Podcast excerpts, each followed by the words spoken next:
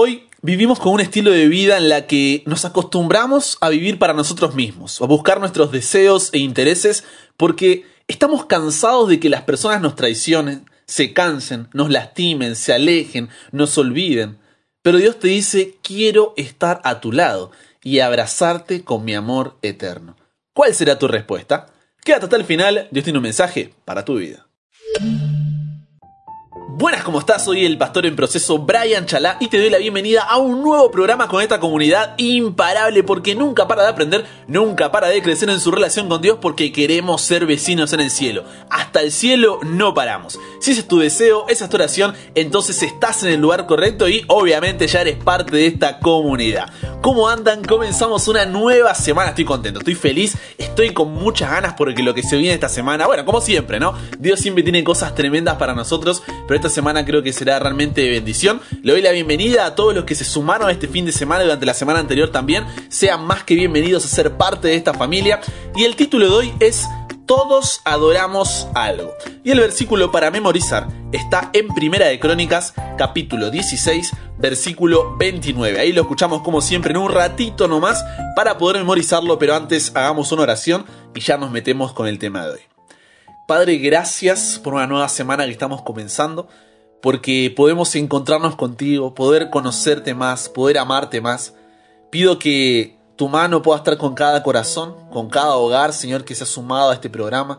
Que puedas bendecir a cada familia, a cada vida, Señor, ser de fortaleza, consuelo y esperanza para cada corazón. Y gracias porque podemos abrir tu palabra para poder amarte cada día más. Pedimos que tu Espíritu Santo pueda guiarnos, nos dé sabiduría, nos dé comprensión para poder escuchar tu voz y podamos, Señor, salir llenos de tu Espíritu Santo. Cuídanos, acompáñanos, en el nombre de Jesús oramos. Amén. Dada Jehová la honra debida a su nombre. Traed ofrenda y venid delante de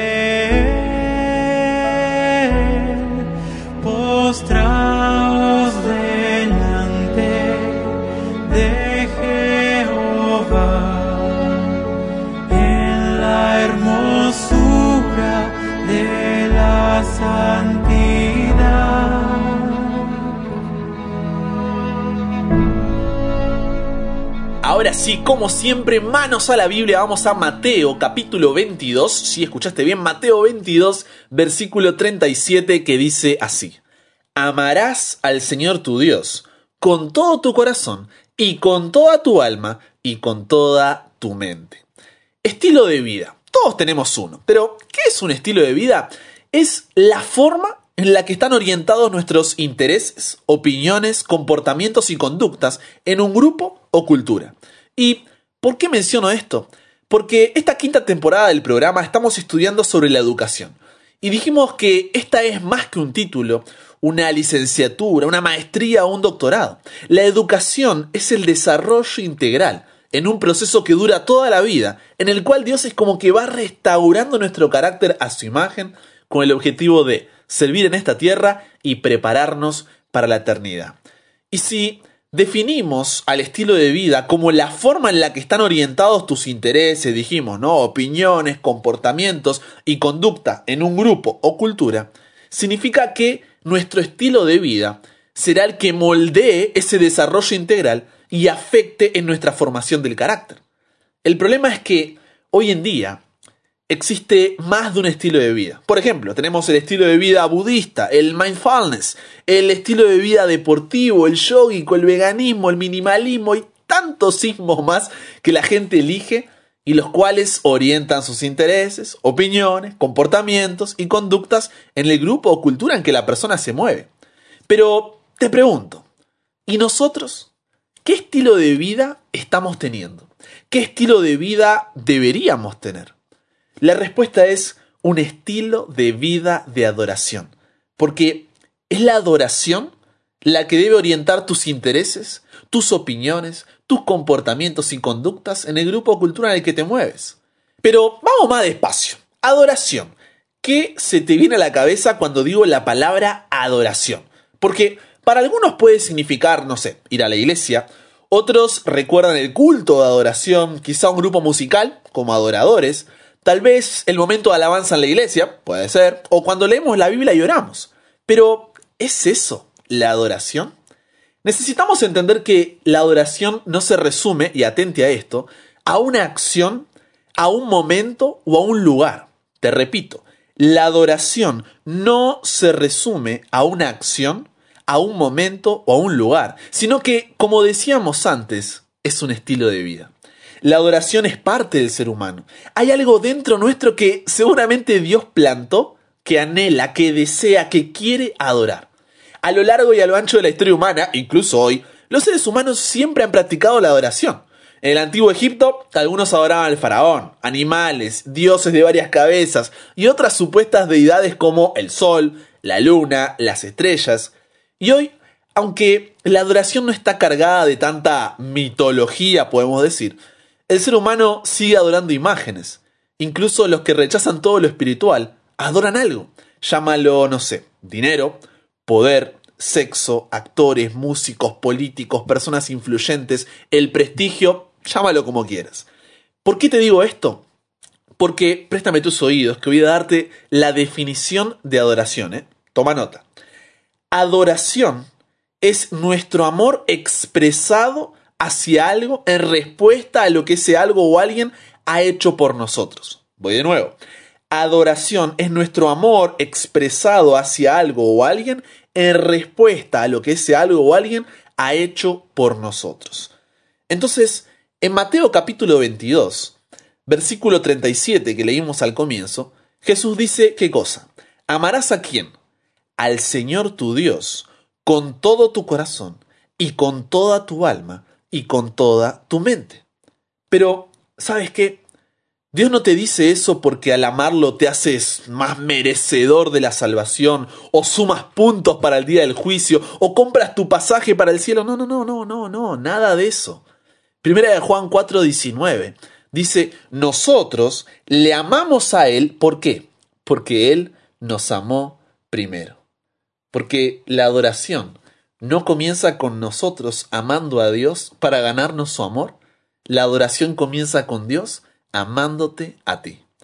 Entonces, al ver cuánto tu Padre te ama y cómo su gracia te da una nueva oportunidad cada día, vives una vida en gratitud a ese amor y dejas que Dios oriente tus intereses, tus opiniones, comportamientos, conducta en el grupo o cultura que te mueves. ¿Se entiende? Es una decisión que uno debe tomar. No es fácil, porque Vivimos en un mundo de pecado en donde Satanás ha buscado poner ahí diferentes obstáculos en nuestro camino a Dios, llenarnos la cabeza de mentiras sobre Él. Y esto finalmente nos conduce a un mundo de muerte. Pero si vas a Jesús, Él en Juan 14:6 dice, yo soy el camino para que puedas volver a los brazos de tu Padre. Yo soy la verdad que te hará libre de esas mentiras y te mostraré un Padre que te ama. Y sobre todo cuando vienes a mí, tienes vida y vida en abundancia. Eso fue lo que hicieron cuatro jóvenes, Daniel, Sadrach, Mesac y Abednego. Daniel 1 nos relata cómo estos jóvenes fueron hechos esclavos, fueron sacados de su zona de confort, vamos a decir, alejados de su familia que cada sábado los habían llevado a la iglesia, habían hecho su culto juntos, habían ayudado a la comunidad, hecho obra misionera, tenían un estilo de vida de adoración. Pero ahora todo eso estaba en juego. Eran ellos contra una realidad totalmente nueva.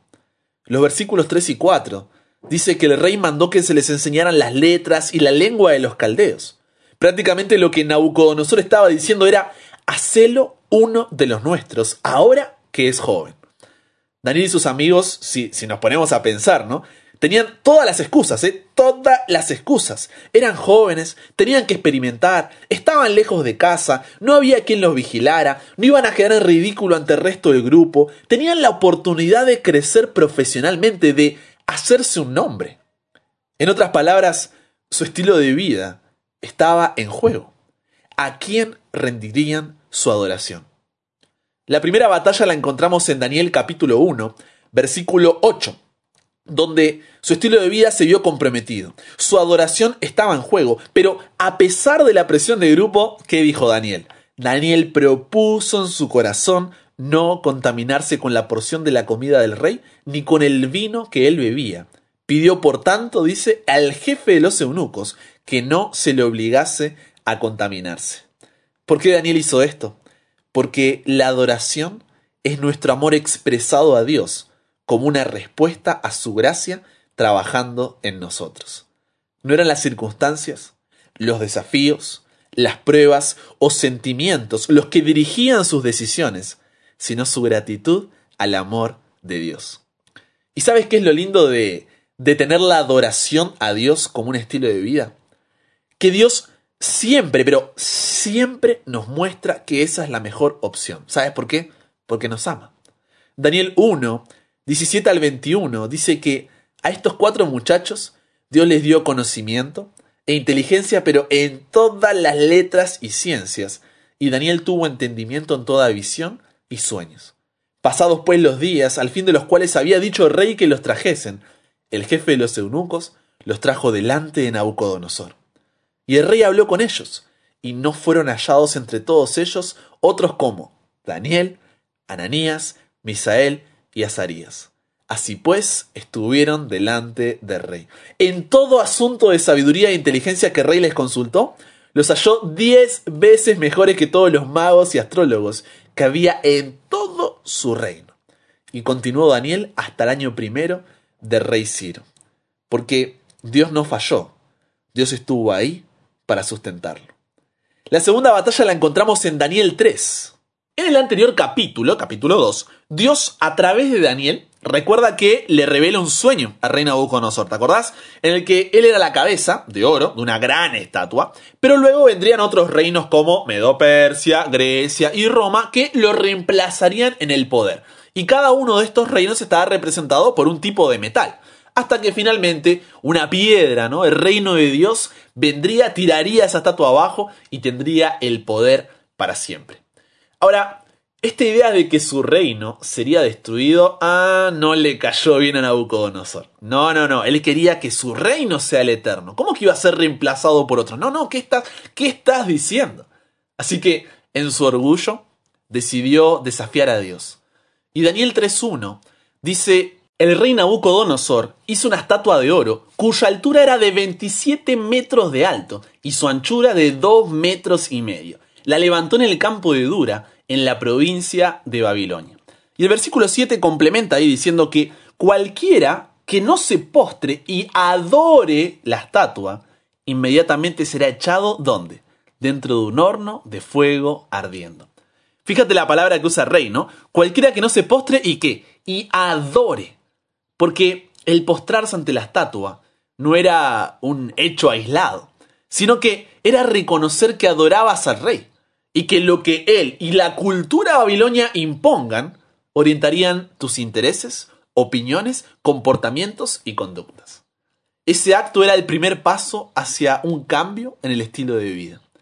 Fíjate la respuesta de Sadrach, Mesach y Abednego ante esto ahí en los versículos 16 al 18. Dice, respondieron al rey Nabucodonosor diciendo, no es necesario que te respondamos sobre este asunto He aquí, nuestro Dios a quien servimos puede librarnos del horno de fuego ardiendo, y de tu mano, oh rey, nos librará. Y si no, o sea, si, si Dios decide no librarnos, sepas, oh rey, que igualmente no serviremos a tus dioses, ni tampoco adoraremos la estatua que has levantado. Pregunta, ¿por qué? ¿Por qué se atrevieron a tanto estos jóvenes? ¿Por qué arriesgaron su propia vida y desafiaron al rey, o sea, la persona más importante que había en ese momento en el mundo conocido, la persona más poderosa. Y la respuesta es simple, pero profunda a la vez. Y es porque sabían a quién adoraban. Y esa era una forma de mostrar su amor por Dios, como una respuesta a su gracia obrando en ellos. Y nuevamente, Dios, como nos amó primero, nunca nos falla. Jesús estuvo en medio del fuego junto a Sadrach, Mesac y Abednego. Cuando el rey les ordenó que salieran del horno, el fuego no había tenido poder alguno sobre sus cuerpos. Ni aun el cabello de sus cabezas se había quemado. Esto es tremendo. Encima dice que sus ropas estaban intactas y ni siquiera olor de fuego tenían. Entonces mira lo que dice el versículo 28. Entonces Nabucodonosor dijo, bendito sea el Dios de ellos, de Sadrach, Mesach y Abednego, que envió su ángel y libró a sus siervos que confiaron en él y que no cumplieron el edicto del rey y entregaron sus cuerpos antes que servir y adorar a otro Dios que su Dios. ¿Por qué? Porque Dios no falló, Dios estuvo ahí para sustentarlos. Lo mismo podemos encontrar en Daniel 6, 6 al 9, donde la envidia de sus compañeros que no encontraban cómo bajarlo del liderazgo, dice que estos gobernadores y sátrapas se juntaron delante del rey y le dijeron así, Rey Darío, para siempre vive. Estos mentirosos. Dice, todos los gobernadores de reino, magistrados, sátrapas, príncipes y capitanes han acordado por consejo que promulgues un edicto real y lo confirmes. Que cualquiera que en el espacio de 30 días demande petición de cualquier dios u hombre fuera de ti, oh rey, sea echado en el foso de los leones. Ahora, oh rey, confirma el edicto y fírmalo, para que no pueda ser revocado, conforme a la ley de Media y de Persia, la cual no puede ser abrogada. Firmó pues el rey Darío el edicto y la prohibición. Fíjate que buscaban que la adoración gire en torno a quién? Al rey Darío. Pero ¿dónde estaba el corazón de Daniel? Versículo 10 dice, cuando Daniel supo que el edicto había sido firmado, ¿qué hizo? ¿Tuvo miedo? ¿Se asustó? ¿Cambió de opinión? No. Entró en su casa y encima, atrevido Daniel, ¿eh? abiertas las ventanas de su cámara que daban hacia Jerusalén, se arrodillaba tres veces al día y oraba y daba gracias delante de su Dios como lo solía hacer antes. ¿Y cuál fue el resultado? Daniel 6, 19 al 23. Dice que el rey, luego de que Daniel es echado al foso de los leones y demás, se levantó muy de mañana y fue apresuradamente al foso de los leones. Y acercándose al foso llamó a voces a Daniel con voz triste y le dijo, Daniel, siervo del Dios viviente, el Dios tuyo a quien tú continuamente sirves, ¿te ha podido librar de los leones? Un silencio total llenó el ambiente. Y entonces Daniel respondió al rey, Oh rey, vive para siempre. Mi Dios envió su ángel, el cual cerró la boca de los leones, para que no me hiciesen daño, porque ante él fui hallado inocente, y aún delante de ti, oh rey, yo no he hecho nada malo. Entonces se alegró el rey en gran manera a causa de él, y mandó sacar a Daniel del foso, y fue Daniel sacado del foso, y ninguna, ninguna lesión se halló en él. ¿Por qué? Porque había confiado en su Dios. Nuevamente vemos que Dios nos amó primero, por eso no nos falló, sino que estuvo ahí para sustentarlo. Todos adoramos algo y si adoras algo incorrecto te comerá vivo, dijo David Foster Wallace. Porque, al final de cuentas, el gran conflicto en el que estamos viviendo entre el bien y el mal es un conflicto de adoración. Y Mateo 6:24 nos dice que no podemos adorar a dos señores. O sea, si no estás teniendo un estilo de vida de adoración, en donde vivas una vida de gratitud al amor que Dios te da cada día y a su gracia obrando en ti, automáticamente estás del lado de Satanás. Y esto no es algo para tomarse a la ligera. Tú y yo estamos viviendo en los últimos tiempos de la historia de este mundo de pecado. Y Apocalipsis 14, 6 al 11 nos dice que el enemigo hará pero de todo por ser él quien controle nuestros intereses, opiniones, comportamientos y conductas, para que nos dejemos llevar por el grupo o cultura en el que nos movemos. Pero el mensaje de hoy es, temed a Dios y dadle gloria, porque la hora de su juicio ha llegado, y adorad a aquel que hizo el cielo y la tierra, el mar y las fuentes de las aguas. Te pregunto, ¿qué puede un hijo darle a un padre? Muy poco, ¿cierto? Porque es el padre el que le da todo. Pero el más valioso regalo que puede hacer un hijo por su padre es darle su gratitud y vivir una vida en su presencia que refleje su relación con Él en todo momento y con toda persona. Lo mismo pasa con la adoración. Es el único regalo que podemos darle a Dios, una vida de gratitud al amor que Él nos expresó primero y a su gracia obrando en nosotros. así como en una relación entre un hijo y su padre. Esto no es algo que sucederá de un día a otro. No será lo mismo para cada persona y debe crecer cada día. Habrá días buenos, días malos, habrá victorias y habrá derrotas, pero lo importante es que no dejes de amar a Dios y dejar que Él esté al control de tu vida. Para eso debes pasar tiempo en su presencia, confiar en que es tu Padre y sabe lo mejor para ti. Conságrate a Dios todas las mañanas. Haz de esto tu primer trabajo. Sea tu oración, tómame, oh Señor, como enteramente tuyo. Pongo todos mis planes a tus pies. Úsame hoy en tu servicio. Mora conmigo y sea toda mi obra hecha en ti. Esto tiene que pasar todos los días. Cada mañana conságrate a Dios por ese día. Somete todos tus planes a Él para ponerlos en práctica o abandonarlos, según te lo indicare su providencia. Podrás así poner cada día tu vida en las manos de Dios y ella será cada vez más semejante a la de Cristo. Hoy vivimos con un estilo de vida en la que nos acostumbramos a vivir para nosotros mismos y buscar nuestros deseos e intereses porque estamos cansados de que las personas nos traicionen, se cansen, nos lastimen, se alejen, nos olviden, pero Dios te dice, quiero estar a tu lado y abrazarte con mi amor eterno. La pregunta es, ¿cuál será tu respuesta? Porque recuerda, la adoración no se resume a una acción, un momento o un lugar. Adoración es nuestro amor expresado a Dios como gratitud a su gracia obrando en nuestra vida. Padre, gracias por amarnos tanto, aun cuando muchas veces te damos la espalda. Como comunidad queremos entregarte nuestro corazón, vivir una vida donde cada pensamiento, cada acción, cada decisión, cada voluntad sea una respuesta de gratitud a tan grande amor y a tu gracia obrando nuestra vida. El enemigo intentará, pero de muchas maneras que muchos deseos, personas o pensamientos dirijan nuestros intereses, opiniones, comportamientos y conductas en el grupo o cultura en la que nos movemos.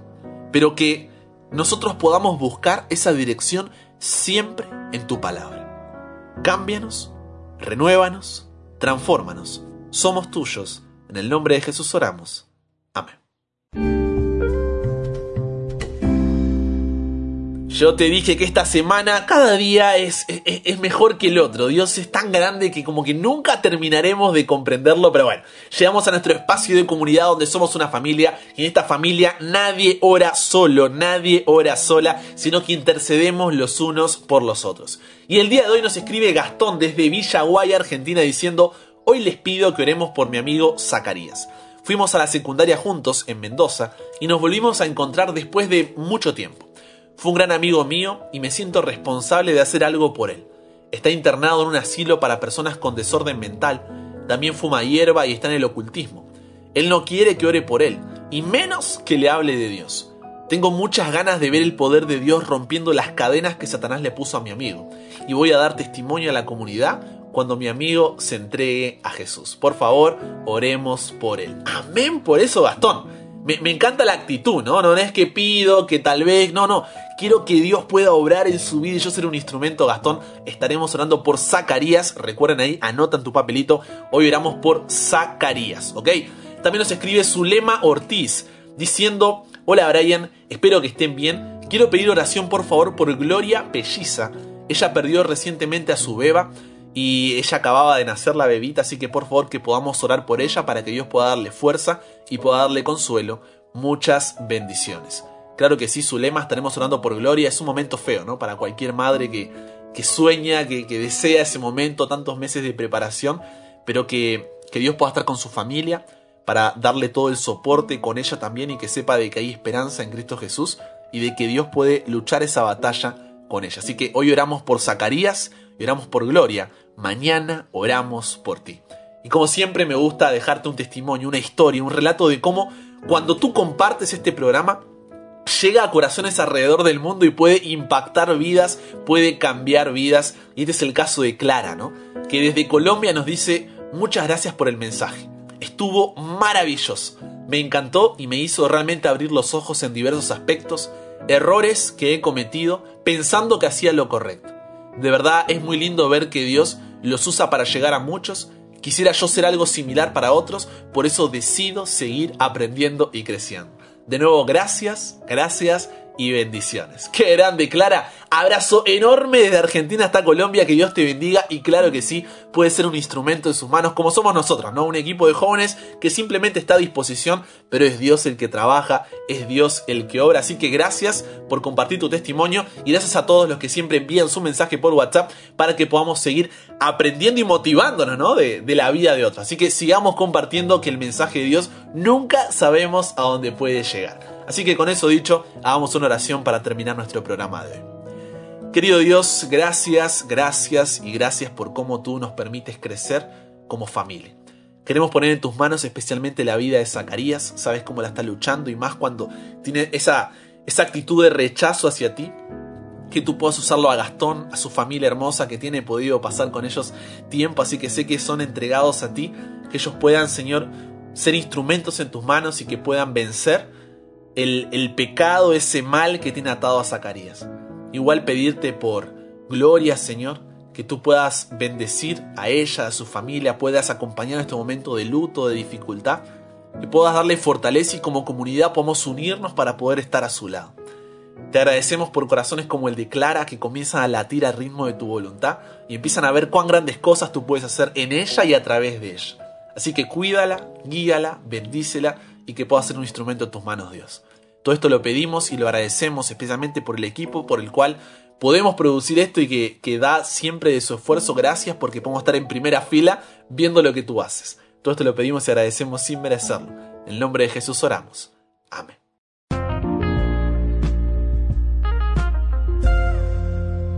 Recuerda compartir con nosotros tu testimonio, tu historia, tu pedido, tu agradecimiento. Cuéntanos de qué ciudad, de qué país eres y estaremos orando por ti y compartiendo tu mensaje. Así que lo esperamos ahí en WhatsApp escribiendo al más 54911 3441-5007. Si eres nuevo o nueva en la comunidad, de paso, bienvenido. Recuerda que si escribes a ese teléfono, escribe hola, soy fulano, mengano de tal, y ahí te estaré contestando, estaremos juntos conversando y serás parte de esta comunidad para que te puedan llegar los programas todos los días, cada mañana directamente a tu celular, puedas escucharlo cuando no tienes internet, en cualquier momento y en cualquier lugar. Recuerda que hay un nuevo programa de domingo a jueves, y si no sé por qué, pero te perdiste alguno de los episodios, puedes encontrarlos en YouTube. Busca ahí como Brian Chalá. Y lo mismo en Spotify, Google Podcast, Apple Podcast. Ahí tendrás cada uno de los episodios subidos. Sígueme en Instagram como arroba chalabrian para que sigamos ahí conectados. Y con eso dicho, te mando un fuerte abrazo. Y si Dios quiere, solamente si Dios quiere, nos encontramos cuando? Mañana, claro, obviamente. Y recuerda, nunca pares de aprender, nunca pares de crecer. ¿Por qué? Porque hasta el cielo no paramos.